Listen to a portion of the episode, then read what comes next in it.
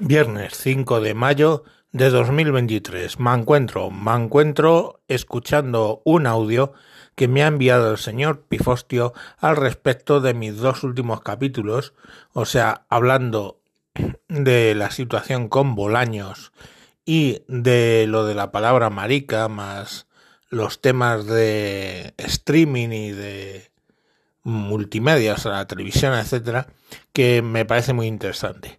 Antes de poneros con el audio, referiros que llamé a Disney Plus y aunque ellos habían hecho efectiva la renovación el 3 de mayo, yo llamé el 4 y les dije que quería darme de baja, me ha conseguido dar de baja y me van a revolver los 89 euros o 80, sí, 89,90 de todo el año. O sea que, bien, ya me he conseguido dar de baja. Ya sabéis, get woke, get broke.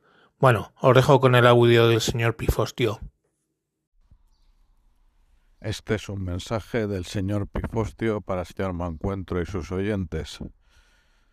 En relación a los dos últimos mensajes del señor Pifostio, para empezar, no acabo de entender eso de perseverar en el error y seguir tratándola de liarla con Ayuso, teniendo en cuenta a quién tienen enfrente, que por una parte es Ayuso, que es una persona con mucho carácter y determinación, a estas alturas quien lo dude, ejerce su libertad de pensamiento contra sí mismo, y por otra parte, y esto yo creo que es lo crucial, tienen enfrente al que posiblemente sea el mejor equipo de comunicación política de España ahora mismo, que es el que dirige Miguel Ángel Rodríguez, que la verdad hasta la fecha, en los últimos años, no soy capaz de recordar ningún error grave y sí bastantes aciertos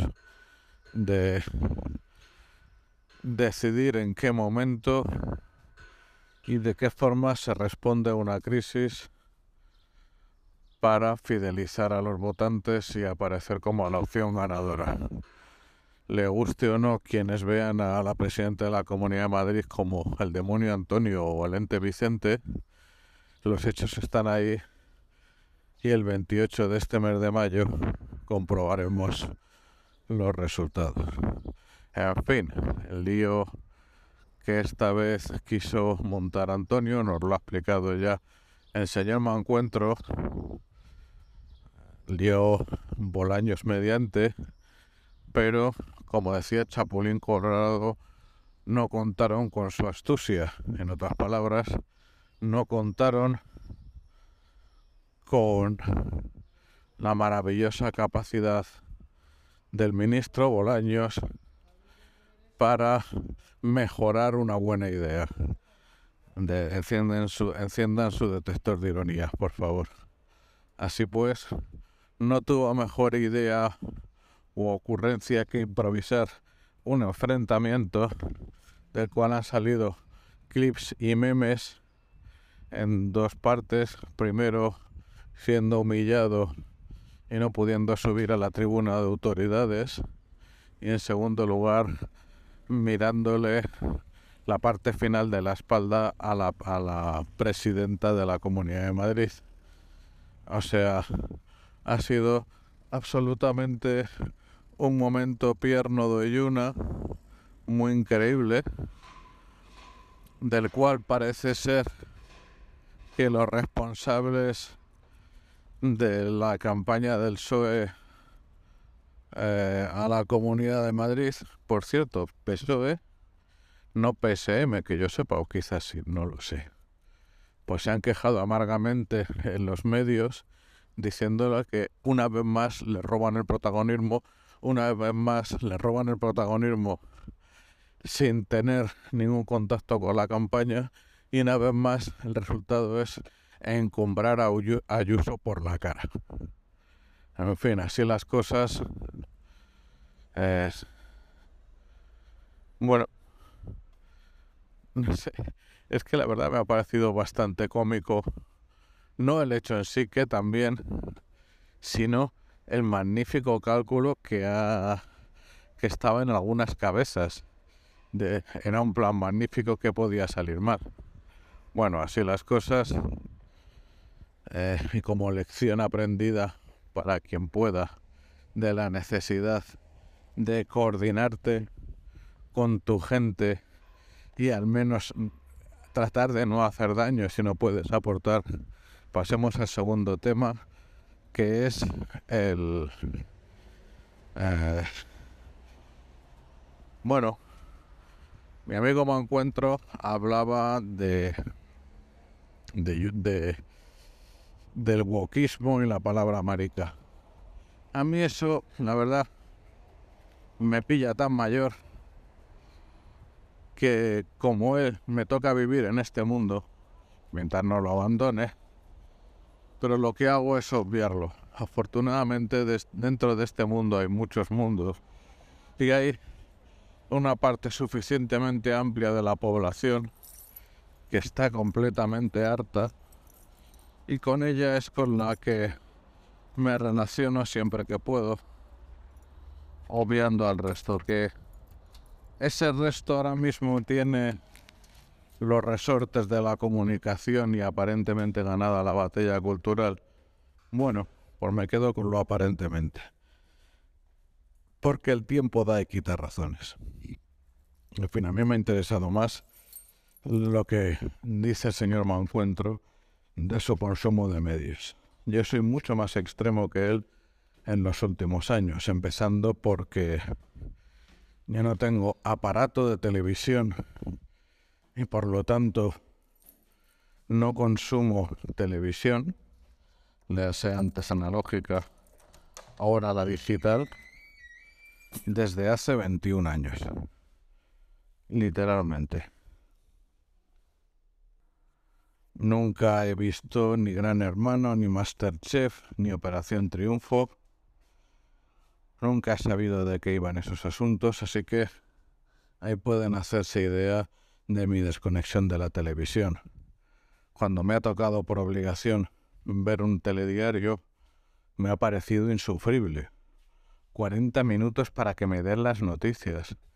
En 40 minutos yo tengo tiempo para hacer mil cosas más.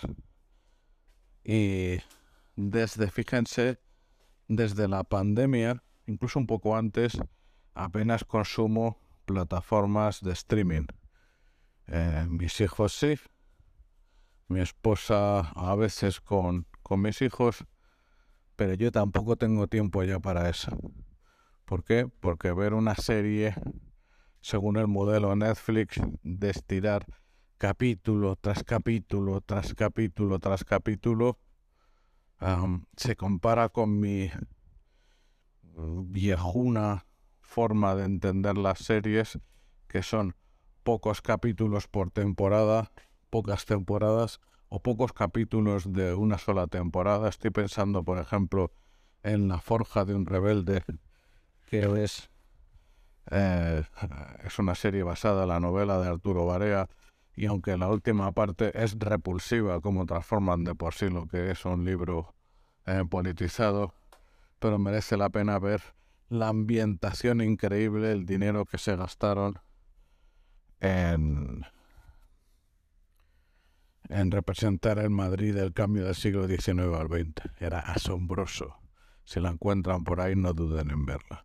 En fin, el problema para mí, como estarán sospechando, es el tiempo. No tengo tiempo, estoy emprendiendo de nuevo. Tengo muchísimos intereses. vivo como ustedes al inicio de un cambio de fase descomunal en la inteligencia artificial. Estamos con la guerra de Ucrania en marcha. ¿Y cómo voy a emplear yo una hora de mi tiempo al día, no digamos ya dos, en ver series?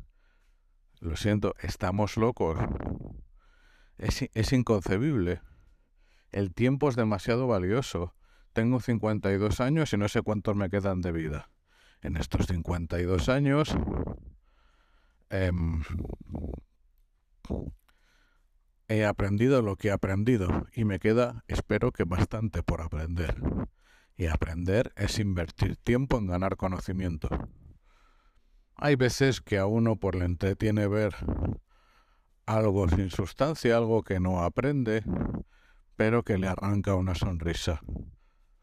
O comentarios desenfadados, cosas por el estilo.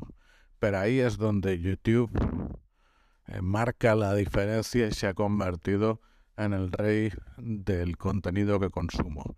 Porque a la vez tengo contenidos de magnífica calidad para aprender de todos los temas que me interesan, desde historia comparada de las religiones, hasta tecnología embebida y tecnología relacionada con los drones, inteligencia artificial, etcétera, en píldoras de la longitud que quiera exactamente y llevadas a cabo por los mejores en lo suyo, ya sea en comunicar, ya sea en hacer. Y por otra parte, para cosas más relacionadas, bueno, pues con la desconexión, por más que yo tenga un problema con el entretenimiento, que no lo lleve bien, porque para mí es malgastar el tiempo, salvo cuando no puedo más, pues ahí también tengo YouTube. Algunos de los eh, eh, youtubers que puedan distraer, pues los comparto, comparto el visionado con el señor Mancuentro, otros no. Recientemente descubrí un youtuber que se llama Boris, que es un ruso profesional y tiene un canal que se llama Life of Boris, que bueno, bastantes días me veo un episodio de 10 minutos, da igual random porque no tiene ninguna importancia, siempre es una locura. Entonces, me arranca una sonrisa y sigo adelante. Donde quiero yo ir a parar es a que el tiempo que tenemos es precioso. Personas que vamos en la sexta década de vida, y más adelante pues ni te cuento, sabemos de su finitud, sabemos que eh, va a llegar un último día. Los adolescentes eso ni lo sospechan, pero da igual la edad que tengas. El tiempo es absoluto en la cercanía de una masa estelar y pasa para todos por igual mientras seguimos vivos. Invertirlo de una manera o de otra es una decisión personal dentro de las limitaciones que permite nuestra vida. Entonces, no lo sé. Que cada uno haga lo que le parezca para mí las plataformas de streaming, salvo casos absolutamente excepcionales, ya no encajan en mi vida diaria, no tengo tiempo para ellas y sin embargo YouTube es para mí pues algo completamente gratuito, plataforma de podcasting, de aprendizaje y de entretenimiento. No entiendo el streaming, no entiendo la producción de esas series o no encajan conmigo. Yo necesito sacar partido a mi tiempo o eh, tanto por aprender como por gestionarlo mejor. No sé, no le pretendo dar lecciones a nadie con ello, pero simplemente quería contrastar mi experiencia con la de mi amigo el señor Mancuentra. Que pasen un buen día. Bueno, como veis, el señor Pifostio tiene menos tiempo que yo para dedicarle a las plataformas de streaming, etcétera. Pero bueno, todo lo que dice me parece muy muy razonable. Vivid vuestra vida, vividla intensamente y la vida es breve, señores. Venga, un saludo. Hasta el fin de semana. Adiós.